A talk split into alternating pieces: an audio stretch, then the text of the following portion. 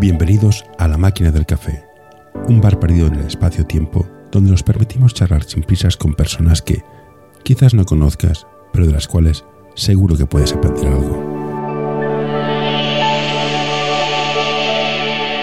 Hoy tenemos con nosotros a Aitor Martínez. Hola Aitor, ¿qué tal? Eh, gracias por atender esta llamada. Eh, para la gente que no te conozca, estás en Lleida, llevando un, equipos en Lleida. Yo te conocí que estabas de entrenador suplente, creo, en el Infantil Inter, creo que fue. Sí. Pero tú, ¿qué, estás llevando ahora? Dime.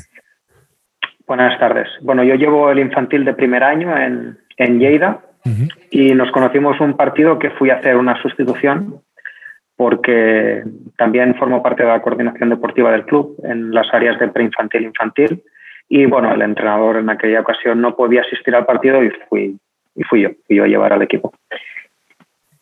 Y coordinas en preinfantil infantil. ¿Cómo, cómo se lleva estas edades? ¿Cómo se selecciona la gente? ¿Qué, ¿Qué, es lo que buscáis en los equipos y en los jugadores que, que, captáis? Bueno, nosotros hasta, hasta mini, en mini básquet eh, no, no fichamos jugadores y a partir de preinfantil pues aquellos jugadores que destacan de otros clubes de la ciudad o de pueblos cercanos, pues tratamos pues siempre con el máximo de, los respetos hacia su club de origen y demás, de que vengan. A partir de aquí, pues, pues bueno, tratar de, inculcar nuestra filosofía de juego a los chicos y a las chicas y, y poco más, poco más. En ese sentido, no. Por ahí vamos. Y como coordinador de canasta pequeñita, ¿cuáles son las cosas que debería aprender un jugador en pre-mini, en mini? Hay una serie de procesos que decís, mira, a cualquier entrenador que venga, cuando salgan de mini B han de saber hacer esto, cuando salgan de mini A han de saber hacer esto. ¿Hay una especie de criterio que tienen que seguir? Bueno, nosotros, nuestro, principal criterio es la generación de hábitos, sobre todo antes de pre-mini, ¿no? en escuela. Consideramos que los niños se lo deben de pasar bien en los entrenamientos cuando son muy pequeñitos, pero también súper importante la adquisición de hábitos porque, porque están en las primeras fases sensibles en las que son muy susceptibles de aprender muchas cosas. Y los hábitos, pues para nosotros son fundamentales, pues como la asistencia al entrenamiento, escuchar a los entrenadores cuando hablan y demás. A nivel técnico, es cierto que tenemos una programación eh, realizada por el director técnico en la que en función de las etapas, pues establecemos unos mínimos ¿no? de aprendizaje o, unas tablas en las que los entrenadores y entrenadoras se deberían de, dirigir. Pero bueno, también siempre está muy supuesto a la generación, porque hay generaciones que, que están muy avanzadas respecto al nivel medio de su edad, hay que están un poco más atrasadas.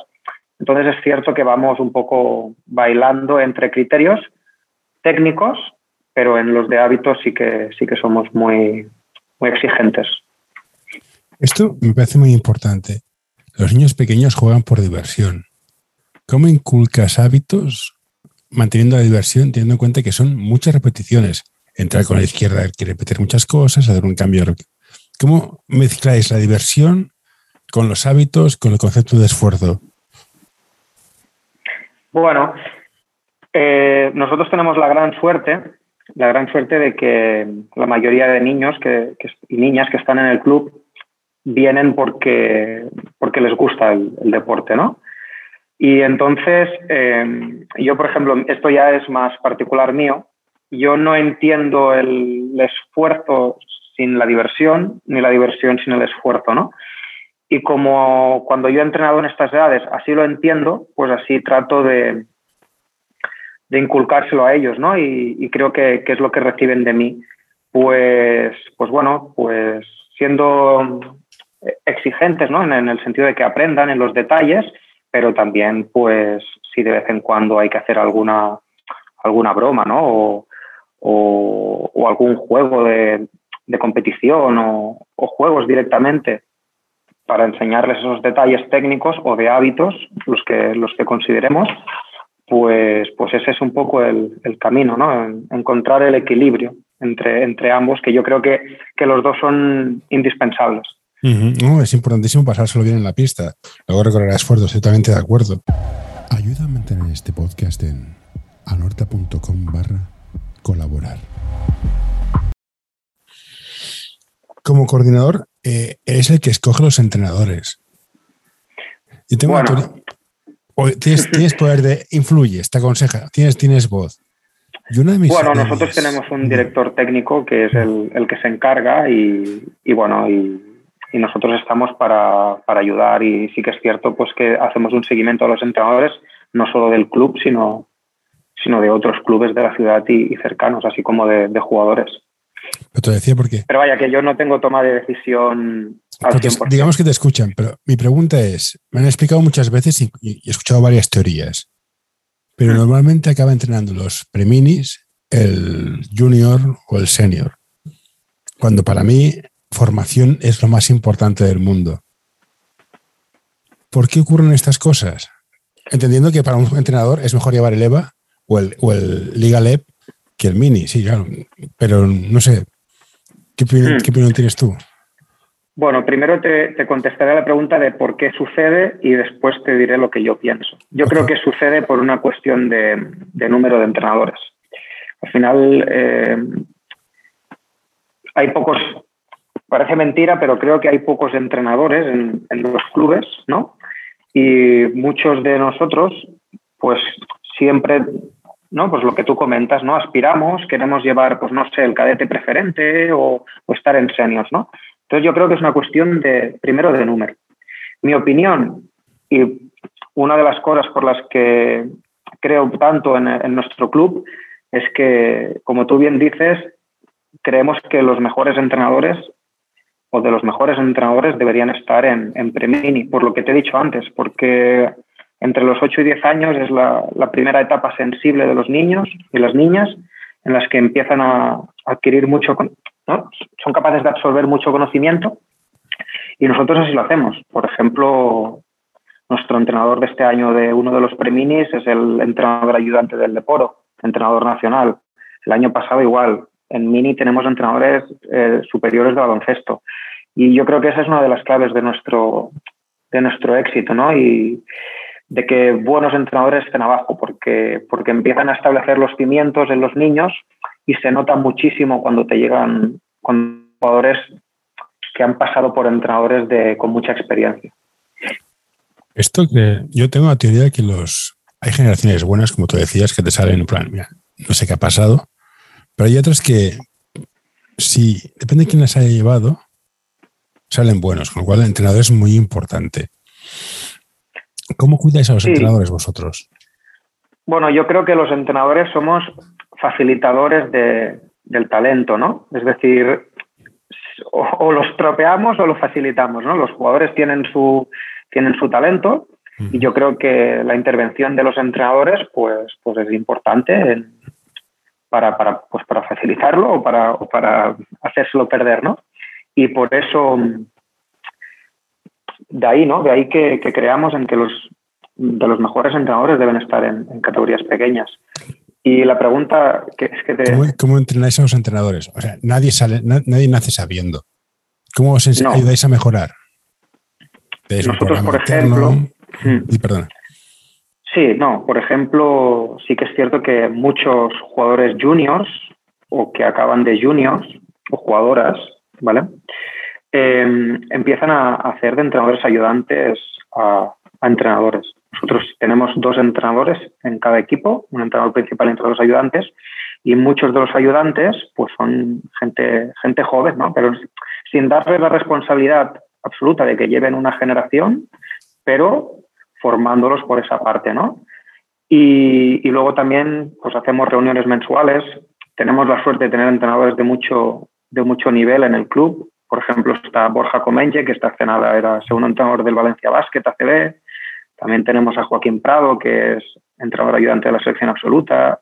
Entonces, pues intentamos hacer muchas, muchas reuniones en las que todo el mundo pues, pueda aportar su, su conocimiento y su, su punto de vista y por ahí es donde empeza- en- intentamos eh, que los entrenadores más y entrenadoras más jóvenes pues empiecen a, pues a tomar conciencia ¿no? de la importancia que tiene liderar niños, ¿no? porque al final somos, estamos muchas horas con ellos ¿no?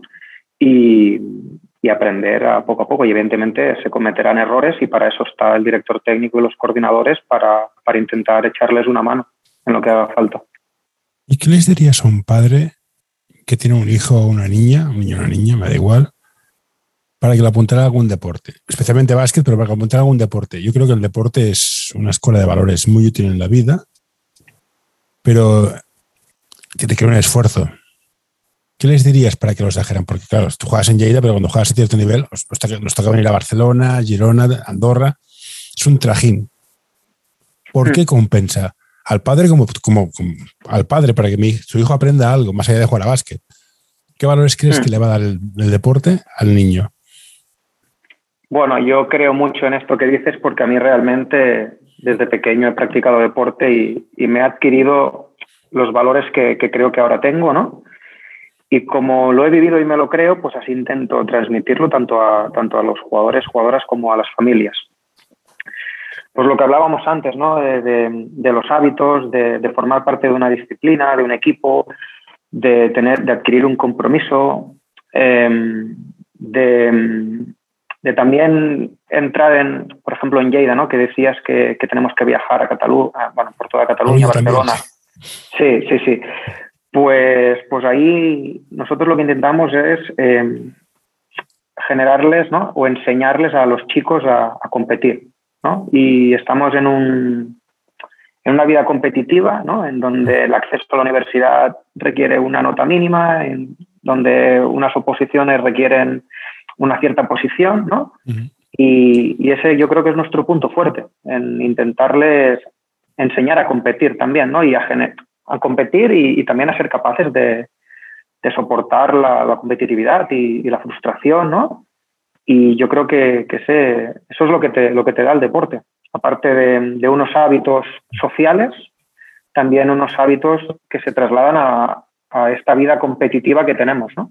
¿Y cuál es importante el, cuál, es de importante el grupo en el básquet? ¿El jugador número 12, el 10? ¿Cómo, ¿Cómo ves tú la gestión del equipo?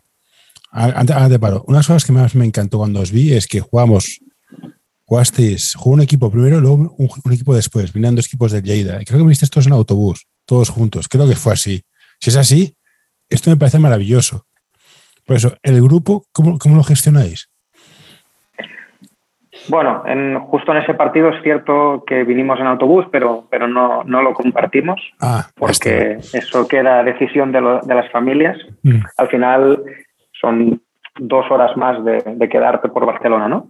Nosotros lo proponemos cuando se y las familias son, son las que por votación deciden. Pero, me parece maravilloso todos en bus, ¿eh? Es, es, es, mm, equipo. Sí, bueno, eso es una norma del club. O sea, los desplazamientos más lejos de 100 kilómetros, es decir, solo Manresa vamos en coches, mm. todos los desplazamientos los hacemos en, en autocar y creemos que es un espacio para para los jugadores, ¿no? Para, que ellos se ponen detrás del autobús, los padres los, y las familias y los entrenadores nos ponemos delante con un cierto ojo a ver qué pasa, pero es su, espacio, su momento y también consideramos que es importante porque además siempre los entrenadores siempre les estamos exigiendo, ¿no? Y que tengan su, su dosis, ¿no? Su, su, espacio, su rato de autobús, consideramos que es fundamental para, para su formación. Y a nivel de la pregunta que decías, eso yo te contesto como, como entrenador, desde mi punto de vista. Yo intento que tanto, tanto en pequeños como en senior, porque también entreno senior, que todos los jugadores se sientan importantes. Evidentemente hay roles, muchas veces en pequeños los establecen ellos, sin nosotros quererlo, pero todo el mundo se, se debe de sentir importante, tiene que tener su espacio, no se le puede exigir lo mismo a un jugador que al otro, sí que se les puede exigir que den el 100% a todos, pero el 100% no es el mismo para todos. Entonces yo creo que hay que tener ¿no? también esa vista ¿no? de, ser exigente con todos, de que todos mejoren, que todos tengan su protagonismo, pero también sin, sin cortarle las alas ¿no? a, a los que a lo mejor pueden, creemos que pueden llegar al primer equipo, por ejemplo. ¿Y cómo gestionas el que, evidentemente, hay jugadores que son buenos porque sí y jugadores que no? Exigir el 100% al bueno y el 100% al malo. Decirle al malo, con perdón de la frase, no, te enfades, Has hecho todo lo que puedes hacer, has de estar contento. ¿Cómo sacas al 100% a todos y que la suma sea útil? Porque hay gente que es muy buena y con el 50% arrasa, pero dices, no, no, chato, no te engañes, no estás haciendo todo lo que puedes hacer. Y en cambio, aquel que parece que no, está al máximo. ¿Cómo gestionas este, este, este, estos, estos momentos? Pues no es, no es sencillo, no es sencillo. Y, y así a nivel teórico es complicado de, decir, ¿no? Bueno, te puedo poner un ejemplo práctico. Por ejemplo, en, el equipo infantil de primer año tenemos un jugador que, que creemos que, que, tiene muchas posibilidades de, de jugar a baloncesto. No sabemos a qué nivel, pero vaya, que cuando sea senior tiene opciones de, de jugar a buen nivel, ¿no? Y es un chico que, que, es muy inteligente y que está un poco pasado de, de, de, peso, ¿no? Tiene que pegar el cambio, es muy niño. Y él siempre intenta pues jugar de espaldas al aro, ¿no? ¿Por qué? Porque se siente cómodo, porque saca rendimiento a corto plazo. Entonces, pues mm, todos mi, todo, todo mi feedback hacia él va, pues, por ejemplo, a que juegue de, cara, ¿no? A que, bueno, a que pierda, que se acostumbre que perder balones forma parte de, de su mejora a medio o largo plazo. Y esa es un poco, un poco la lucha, por ponerte un ejemplo, ¿eh? Pues es un chico que, que, que egoístamente, ¿no? El entrenador podría decir, bueno, vale, pues, pues postea, sácanos ventajas, pero nos creemos que, por ejemplo, a medio o largo plazo no, no, le va a servir. ¿no? Entonces, pues somos muy exigentes con, con, con él en este sentido. ¿no? Ah. Y le cuesta, y le cuesta entenderlo. Le cuesta entender, ostras, ¿cómo me puede decir el entrenador que intente subir el balón y juegue uno contra uno de cara contra un jugador que es mucho más rápido que yo? Cuando estoy perdiendo balones en lugar de ponerme dentro, que es donde genero, ¿no? Pues esa es la lucha y así se lo intentamos ver a los jugadores, ¿eh? que piensen en el medio o largo plazo. No, pero esto es muy importante. Estoy hablando con un entrenador de Triana y dices, ¿qué hago yo con un tío de Triana? Yo qué sé. Que se ha perdido el concepto de, de formar. Que hay entrenadores que dices, no, no, ves a meter canasta. Y en vez de decir lo que haces tú, tienes talento, salte fuera, explote, atrévete, atrévete a equivocarte, equivócate, gestiona el error y ves, ves mejorando. Hay muchos equipos que van a ganar. Que sí, que ganan. Pero en dos años todo el mundo les pasa. Mm, es, que no, no, no dejemos ese tema porque me pongo, me pongo, me pongo nervioso con esto. No, bueno, porque al final se trata ¿no? de, de, cómo, de cómo enfocas la, la, competición, el partido. Para nosotros la competición es el, el partido es el medio para que los jugadores se equivoquen, se formen. Al final el resultado, te soy sincero, nos da, nos da lo mismo. Mm, sí que es verdad que yo, por ejemplo, soy muy exigente en, en la concentración y en el esfuerzo, pero los errores se permiten y luego también es importante que lo que digamos también nuestra expresión corporal tiene que acompañarlo, porque al final es fácil decirlo, pero luego tu jugador por finalizar una entrada con su mano menos hábil falla y tu gesto en el banquillo es pues claro, si tú lo que dices luego no acompañas con tu con tu con tu expresión corporal o, por ejemplo, cambias al jugador por cometer ese fallo, pues entonces me estarás diciendo que, que, lo, que me, o sea, lo que me estás diciendo no lo cumples, ¿no? Entonces es súper importante que para el jugador crean lo que le dices es ser consecuente con ello. ¿Y cómo gestionas los errores? ¿Dejas en pista, sigue jugando? ¿El entrenador le corriges mucho sobre corrección, darle margen? Sí, o sea, por ejemplo, yo en, en el partido no cambio nunca por no un cambio por, por error técnico nunca, pero es que ni en seniors, ¿no? Creo que, que te cargas al, al, jugador así, ¿no? Sí que cambio por errores de esfuerzo y por errores de concentración graves, eso sí, porque eso es, es muy exigible en, en mi equipo, por ejemplo, pero por errores técnicos o incluso tácticos en niños, aún menos que técnicos, ¿no? Y sobre todo es que yo hablo mucho con los jugadores de este tema. Ellos son ellos lo saben, ellos lo saben que tienen derecho a fallar, faltaría menos, yo soy el primero que también cometo errores entrenando, mm, todo el mundo comete y, y ellos, yo lo gestiono así, que ellos lo sepan. ¿Y cómo les transmites que se van a equivocar más veces de la que acierten, que van a perder más partidos de los que ganen? Te ponen cara de, jo, vaya motivación. dices, mira, Stephen Curry, vuestro ídolo de ahora, falla 6 de cada 10 tiros. Hostia. Sí, es un ejemplo. ¿Cómo, cómo es un ejemplo usual que solemos poner. Perder, pierde el miedo al error, atrévete. Hay muchos jugadores que tienen miedo. Sí, sí, sí, es, así. Es que tenemos que entender que, los entrenadores, aunque formemos parte de su, de, su jugador de baloncesto, hay otro, otras variables que influyen, ¿no? como es la del propio jugador, incluso la de la, la, de la familia. Entonces, cada jugador lo, lo gestiona de, de una manera distinta. Yo creo que la clave es lo que te he comentado antes, hacérselo saber y que luego tus gestos, en tus decisiones sean consecuentes con lo que dices, porque los niños son pequeños, pero no son tontos, son muy listos. Entonces, entonces esa es la clave, esa es la clave. Y, yo creo que ahí, que ahí está el éxito, en ser sincero con ellos y contigo mismo y ser consecuente. Yo soy muy fan del el vestuario. Creo que para mí lo peor que hizo la pandemia fue no jugar. No, no fue no jugar, fue que no hubo vestuarios.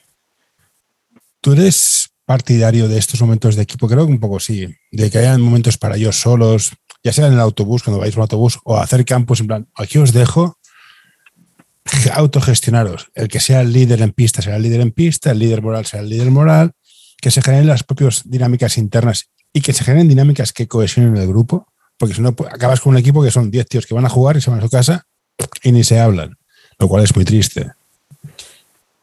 Sí, sí, por supuesto. De hecho, eh, en, nuestro, mi equipo, por ejemplo, los cuatro entrenamientos que hacemos aquí en Lleida, pues se duchan al finalizar el entrenamiento, tienen entre 15 y 20 minutos, no más, porque entrenamos tarde y al día siguiente tienen instituto.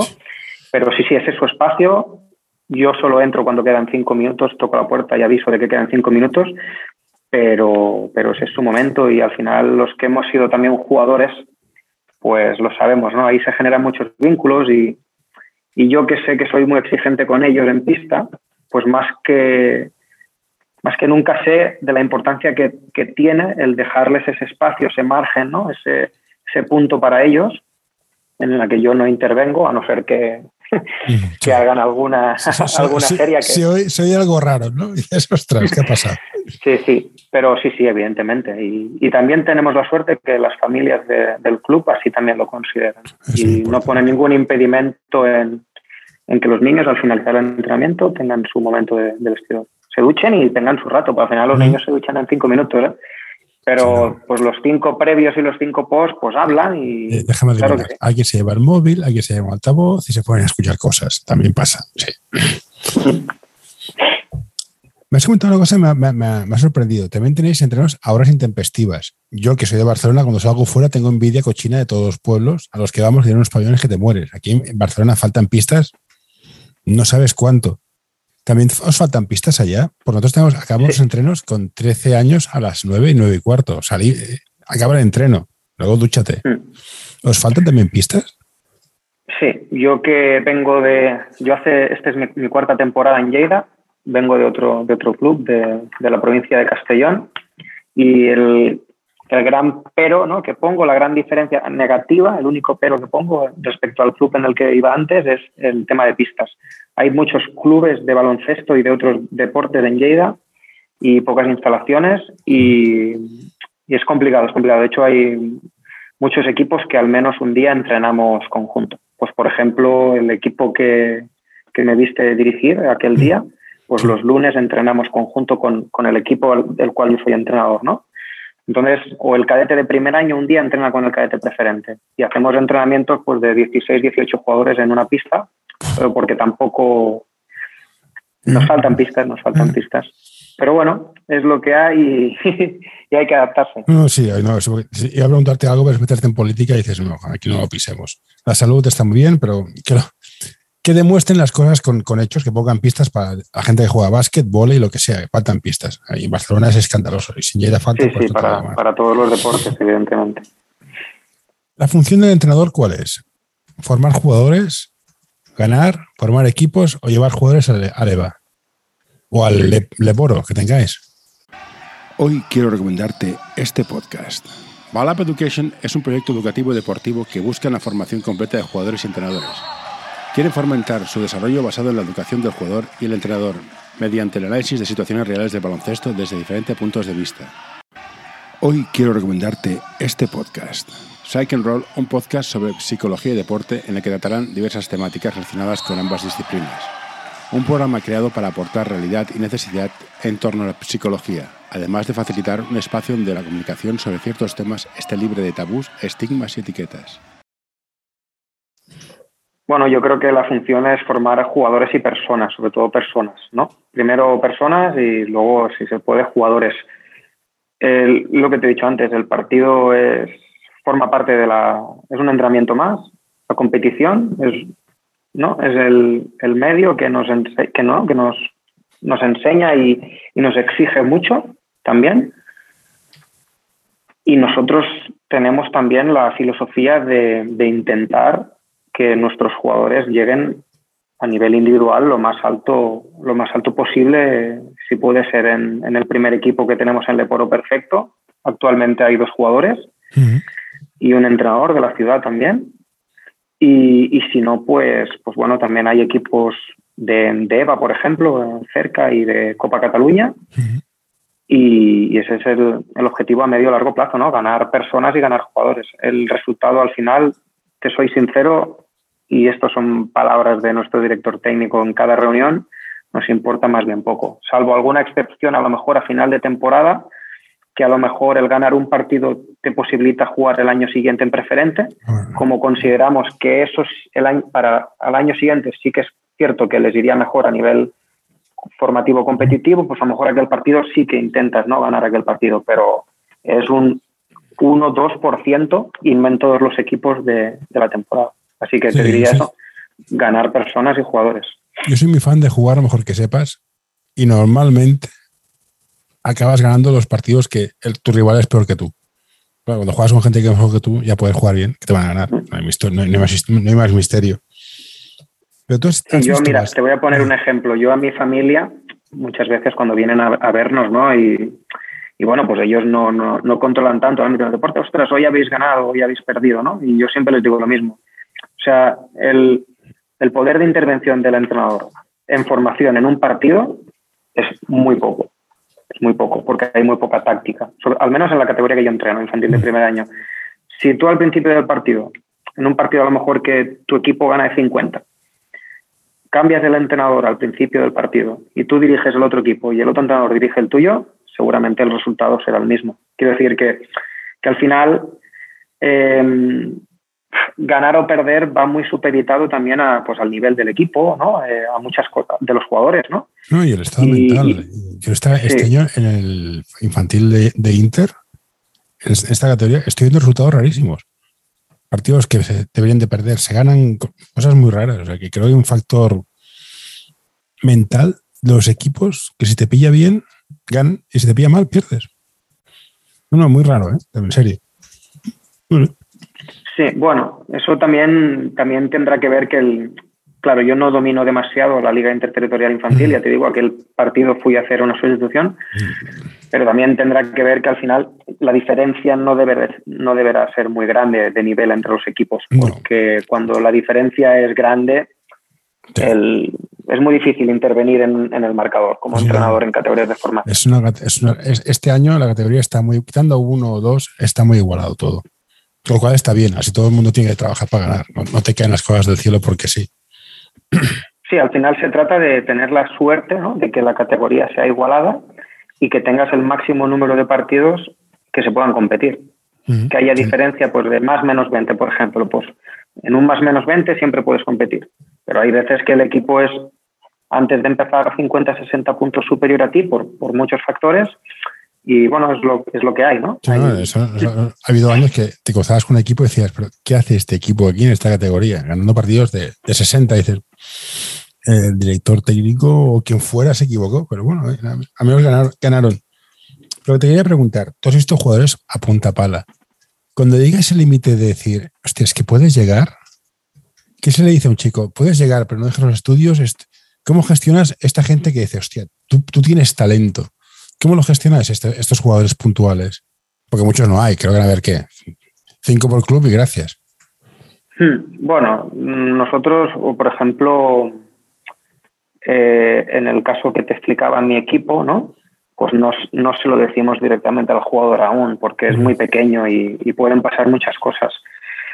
Mm, más arriba, yo en, el, yo en Lleida siempre he llevado, he llevado, llevo cuatro años y he llevado tres años un preinfantil y un año un cadete de primer año. Entonces, no he tratado nunca con, con, juniors, por ejemplo, ¿no? Que puedan estar en dinámica con el, entrenando con el Leporo.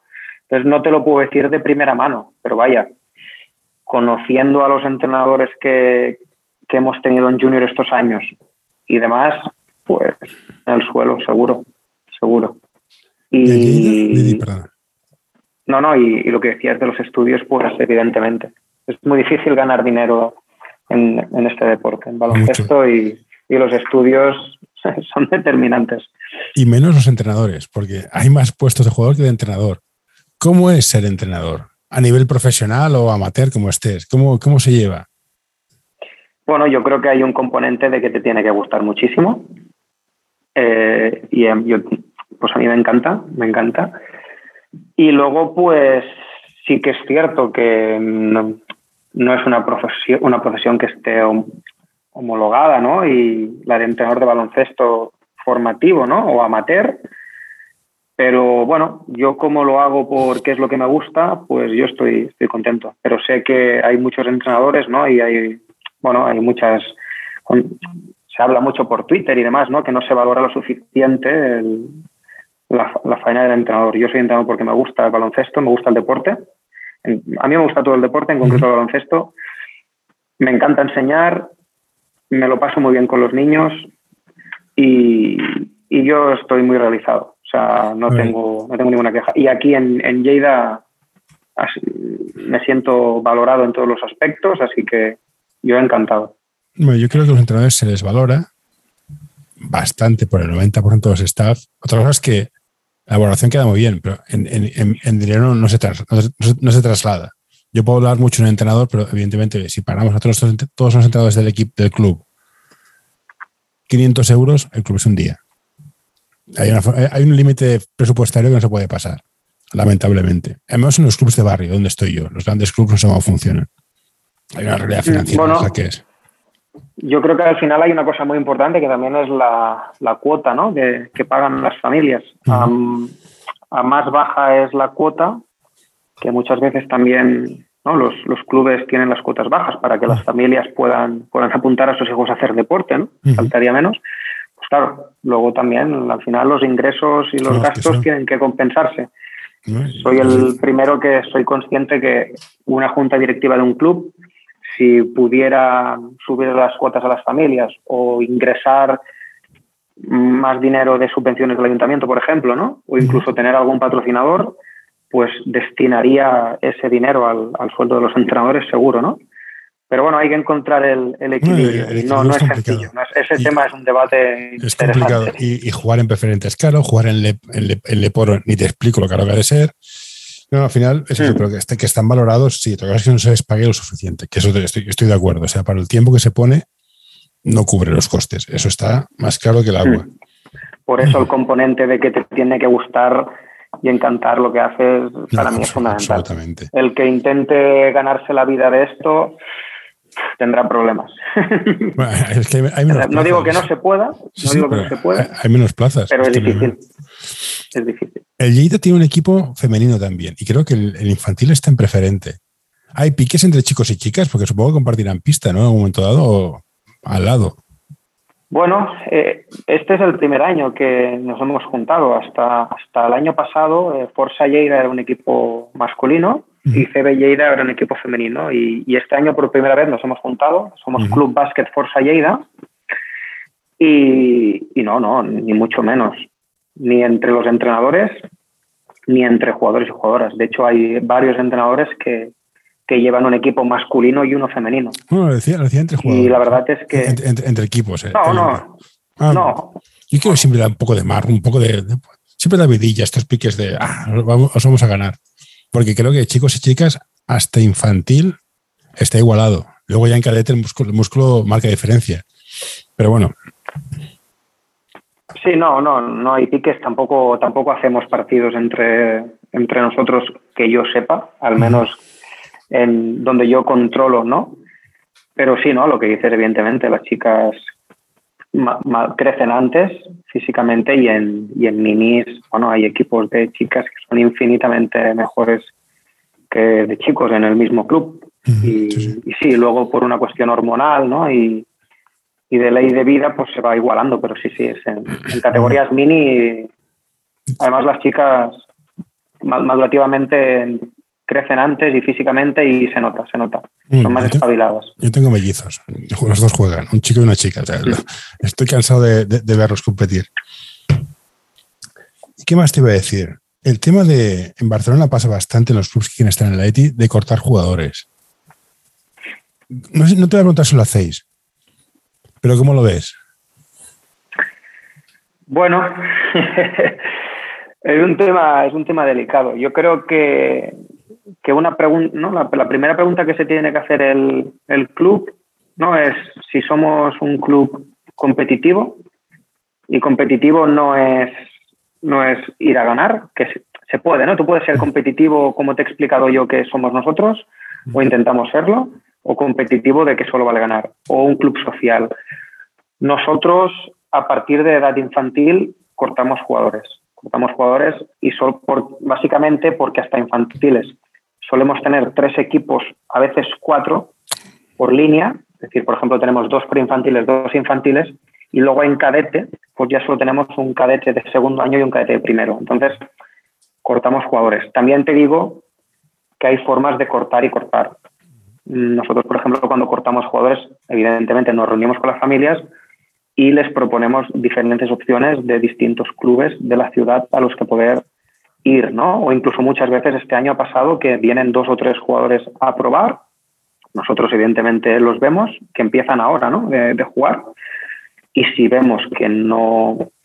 Que el, bueno, porque al final yo creo que cada, todo el mundo tiene derecho a hacer deporte, pero hay sitios, ¿no? Y hay contextos, ¿no? Entonces, si nosotros consideramos que el contexto no es el mejor, por ejemplo, de un chico nuevo preinfantil que viene al club, donde nuestros jugadores llevan seis o siete años jugando, y físicamente el niño no tiene una evolución muy, muy, muy notoria, pues les facilitamos otros, otros sitios ¿no? y, les ayudamos a encontrar otros, otros clubes y, y, demás. Claro, es que también es depende, ¿no? porque yo, por ejemplo, como te he dicho antes, em, vengo de un club de, Castellón que éramos más sociales y evidentemente no cortábamos jugadores y, había veces pues que venía un club de más competitivo ¿no? a, buscar el a, intentar no no sé decirlo fichar no pero intentar que, que, uno de tus mejores jugadores se una a su disciplina no entonces ahora lo veo desde el otro punto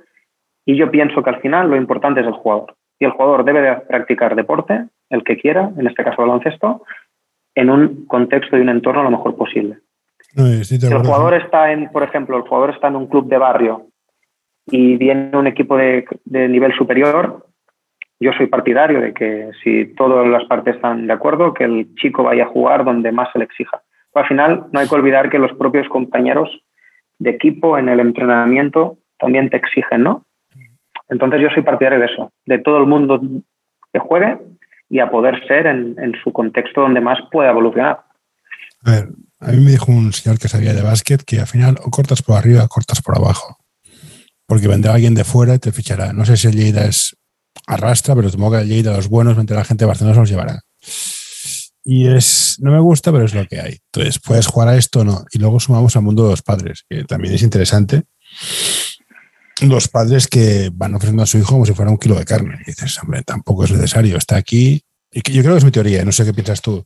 Estás en un club, estás bien, tienes unos entrenadores, cuando seas cadete ya te vendrán a buscar, o sea, tampoco te estreses demasiado, ¿no? O no sé, pero es, mi teoría un poco, un poco de estas de, social.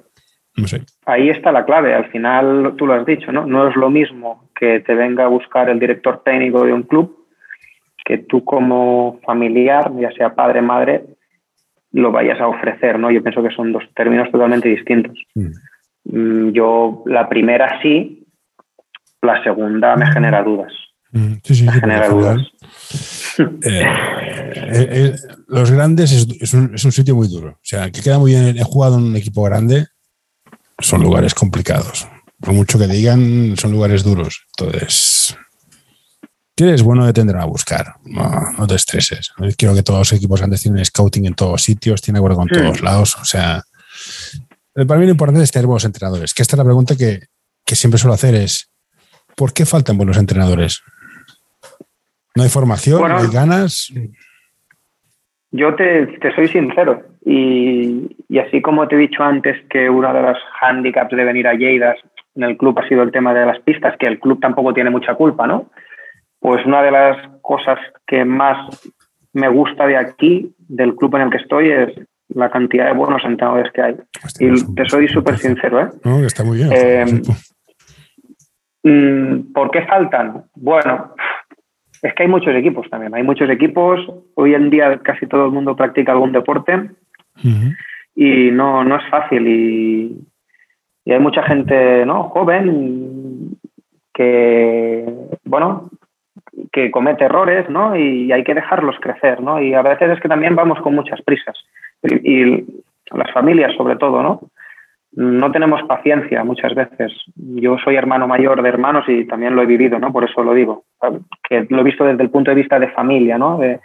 hay que tener paciencia y, y al igual que los jugadores se equivocan, pues también se equivocan los árbitros y nos equivocamos los entrenadores y nos equivocamos todos. Y hay que, que entender el error como parte del, del, proceso.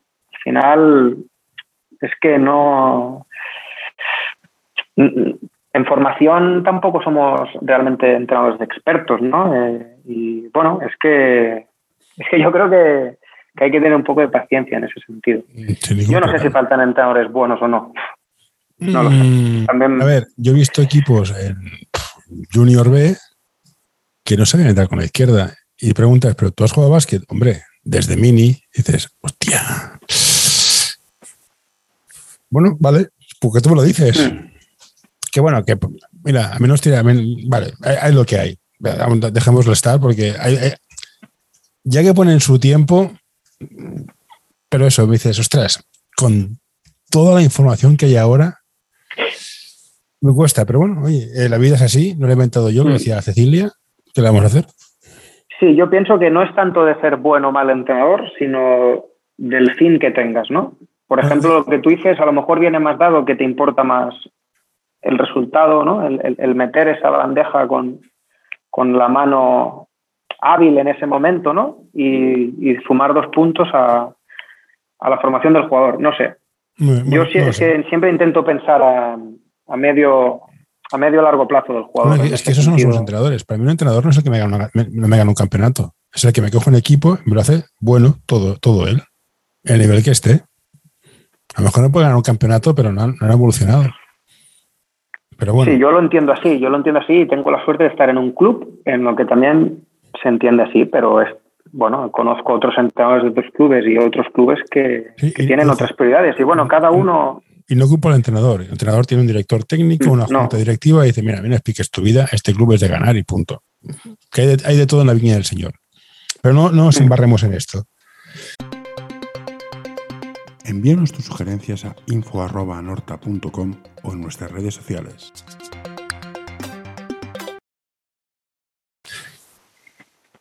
El instinto de entrenador y las estadísticas. ¿Qué manda? ¿Te refieres este jugador, el, jugador número 4, cuando hace un bote por saliendo por el bloqueo del lado izquierdo, hace tiro después de bote, mete el 30%, pero si lo haces antes de bote, mete un 50%, hace esto. O es en plan, hey, jugar, no. Y tienes estadísticas para tener una guía. No, yo no le doy ningún tipo de importancia a las estadísticas en, en baloncesto, baloncesto formativo. Para mí, los buenos jugadores, y eso a mis jugadores se los digo siempre, son los generadores de ventajas. O sea, yo como entrenador quiero 12 jugadores capaces de generar una ventaja. ¿Qué significa generar ventaja? Pues bueno, tener capacidad para superar uno contra uno. Al final, em, meter una canasta, ¿no? Para meter una canasta, que suele ser normalmente, para meter una canasta tiene que ser una finalización de alto porcentaje, ¿no? O tirar solo o una bandeja debajo del aro pues para esa situación previamente se ha tenido que generar una ventaja y que esa ventaja otros compañeros la trasladen hasta que sea la mejor ventaja posible, ¿no? Pues claro, es que el problema de las estadísticas y más información que, bueno, que en la Federación Catalana se puede ver los puntos y los minutos que juega cada jugador. ahí, se, ¿eh? mm, ahí se ven los puntos, ¿no? Sí, pero, pero para que el jugador número 12 meta 10 puntos debajo del aro, ¿quién ha cogido el rebote y ha hecho un buen primer pase? ¿Quién ha generado la ventaja? ¿Quién ha corrido? Exacto. ¿Sabes? Entonces, para mí, el, para mí que me dirías, ostras, ¿cuándo ves que un jugador tiene opciones de llegar? Te diría, una de las cosas, hay varias, ¿eh? pero una de las cosas es que sea un generador de ventajas. Mm, sí. Más que un, tenga un 50% en tiros. Mm. No, no, tienes razón. Bueno, ya llevamos una hora, te preguntaría más cosas, sobre todo sobre los pivots, porque yo era gordo, malo y lento y jugaba de, jugaba de cinco. ¿Qué le vamos a hacer? Uno da para lo que ¿Te hicieron jugar de cara alguna vez o no? Si no te mm. hicieron jugar de cara, malo. No, no. Yo, yo, sí, yo soy de la generación de, de, Corbalán. O sea, imagínate yo, el básquet que yo veía. Yo, veía, yo, me levanté en el 84 a ver la final olímpica. Contra, bueno, la semifinal contra Yugoslavia. tengo una edad ya. Pero bueno, no, vamos a entrar en esto, ya llevo una hora robándote el tiempo. Simplemente darte las gracias por el rato que me has dado. Y ha sido muy interesante. Felicidades por estar en el club que estás. No suele pasar estas cosas, también te lo digo. Y oye, que os vaya bien la temporada. Bueno, pues muchas gracias. Un placer compartir baloncesto con, con gente que os dedicáis a difundirlo y hablar de él, y más el de formativo. Y, y encantado de estar aquí.